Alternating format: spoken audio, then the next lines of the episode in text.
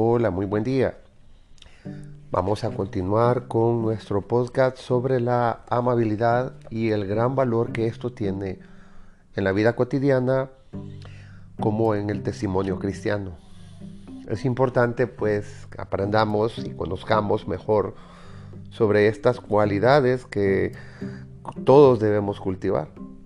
Los santos, esas personas tan emblemáticas de quien nos encanta oír hablar, trabajaron en las virtudes, trabajaron en el empeño de perfeccionarse poco a poco, quitando vicios con virtudes.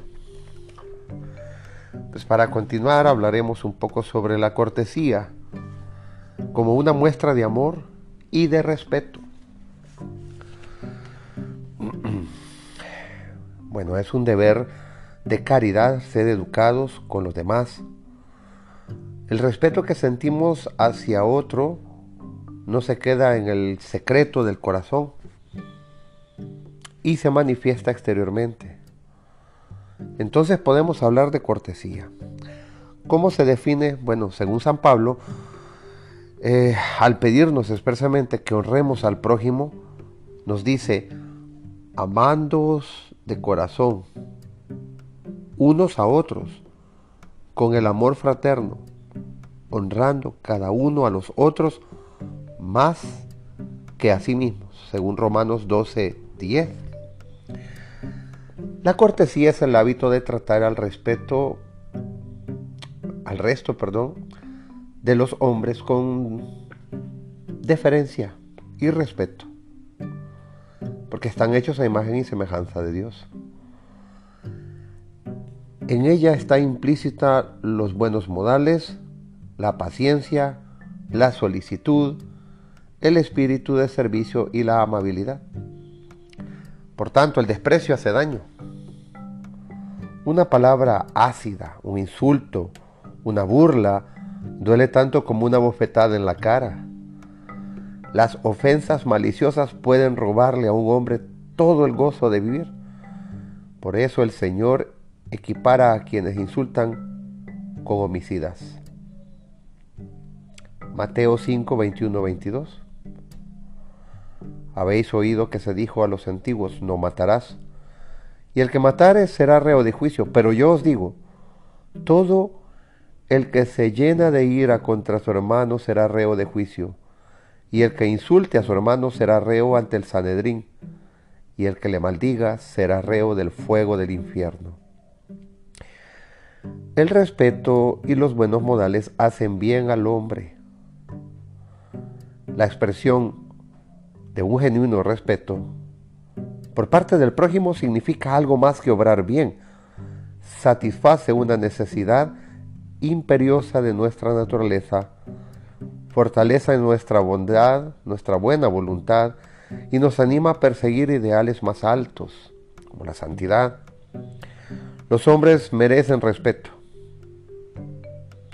La manera de saludar, la hospitalidad, las muestras de comprensión en la alegría y la desgracia ajena. La vida entera de las comunidades humanas se encuentran reguladas por este código. La ley del amor mira en esa dirección. Así pues, todo el mundo se merece tu cortesía. Vamos a llegar hasta acá. En el siguiente podcast vamos a continuar con esta otra parte. Hoy lo he querido hacer más corto para poderlo expresar mejor, para no llevar prisas, para que cada palabra se entienda, se escuche bien y desde luego para que no quitarles mucho el tiempo a los demás. Que para esto hay tiempo y si Dios lo permite, poco a poco vamos a ir avanzando. Muchas gracias y hasta el siguiente capítulo o la siguiente parte de este nuevo podcast. Bien, luego de una pequeña pausa, continuamos con El mundo merece de tu cortesía. El amor ensancha las normas de cortesía. Honrar no solo a quienes están por encima de nosotros, solo a nuestros iguales, sino honrar unos a otros. Como dice San Pablo, nadie debe quedar excluido de la ley universal de rendirse honor mutuo. Debe espiritualizar y ahondar en la cortesía, que se convierte en sobrenatural cuando recuerdas que para Cristo todo lo que haces con los demás lo haces con Él. El cristiano ve en cada hombre mucho más que a un hombre, ve a un hijo de Dios, hermano de Cristo y en cierto modo a Dios mismo. Las palabras de San Pablo, honrando cada uno a los otros, tienen un significado más hondo y rico que la simple cortesía. El respeto es algo más, algo más que los buenos modales, y nos recuerdan que la tierna y amorosa reverencia del niño es la misma que los discípulos y los ángeles tienen hacia Dios. Que tu finura sea la finura del corazón, no hay manifestaciones externas que no posean un sólido fundamento moral. A la finura meramente formal, el amor le infundirá respeto, benevolencia y esa amabilidad universal de quien no espera ser saludado, sino ser el primero en saludar. La cortesía es la amabilidad del corazón. Se manifiesta en nuestro trato con los demás. Es la manera de ser de un caballero o una dama. Un caballero es alguien que nunca inflige dolor, dice el cardenal Newman. se fija en todos. Es atento con el tímido, amable con el distante y misericordioso con el ausente. Evita sacar cualquier tema de conversación molesto o hiriente. A veces resulta aburrido. Le quita importancia a los favores. Nunca habla de sí, excepto cuando se ve obligado. Nunca se defiende con acalorados argumentos, ni le gustan las difamaciones y los chismes. Procura no atribuir motivos torcidos a quienes disienten de él y siempre, siempre que puede, interpreta todo en positivo. Si no puede, pues calla. Un caballero nunca es mezquino, o una dama también, ni desagradable cuando discute.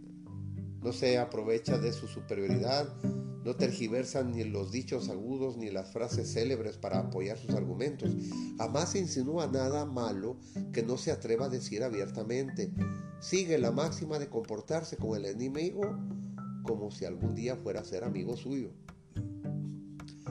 Por muy estrechos que sean los lazos que le unen a alguien, la intimidad no prescinde nunca de la cortesía. No se puede convivir a diario con nadie sin advertir las faltas y su egoísmo. Ten por seguro que también tus faltas, como las suyas, son patentes. Existe un medio de suavizar tus relaciones con otros y hacerlas no solo soportables, sino hasta cierto punto gratas. Cuidar de, los detalles de cortesía. Ese es el medio. Pequeños gestos de amabilidad y buena educación. Puede ocurrir finalmente, que sea más adecuado y atento con las personas que no viven bajo el mismo techo que tú, las que no esperas volver a coincidir con ellos nunca. Puede que sea más agradable con ellos que con aquellos miembros de tu familia o con aquellos cuya amistad merece la pena cultivar. Puede que descuides a los que quieres y seas educado con quienes menos te importan. Piensa en la mujer que después de haber regañado y gruñido a sus hijos corre a la puerta cuando llegan los invitados. Si tus relaciones con los demás te aseguran de tratarlos como te gustaría que te trataran a ti, no habrá posibilidad de fisura en tu cortesía o en tus modales la vida de los seres humanos, hasta un gracias tiene su importancia. Por pequeño e insignificante que sea un favor, merece un reconocimiento y quien descuida este aspecto merece que lo tengan por maleducado y descortés. Aprende a pensar primero en los demás. Los pequeños detalles de cortesía son el perfume de la vida. La amabilidad es el arte de agradar, el truco para contribuir en lo posible a la comodidad y la felicidad de aquellos con quienes te relacionas. Vamos a llegar hasta acá. Les agradezco Por favor, si tienen algún comentario, pueden hacérnoslo llegar a la página de Facebook, arroba el blog del formador católico. Ya luego estaremos dando otro tipo de medios, pero igual, gracias y Dios nos bendiga. Me llamo José Mendoza y soy el director del apostolado Formación Católica Integral.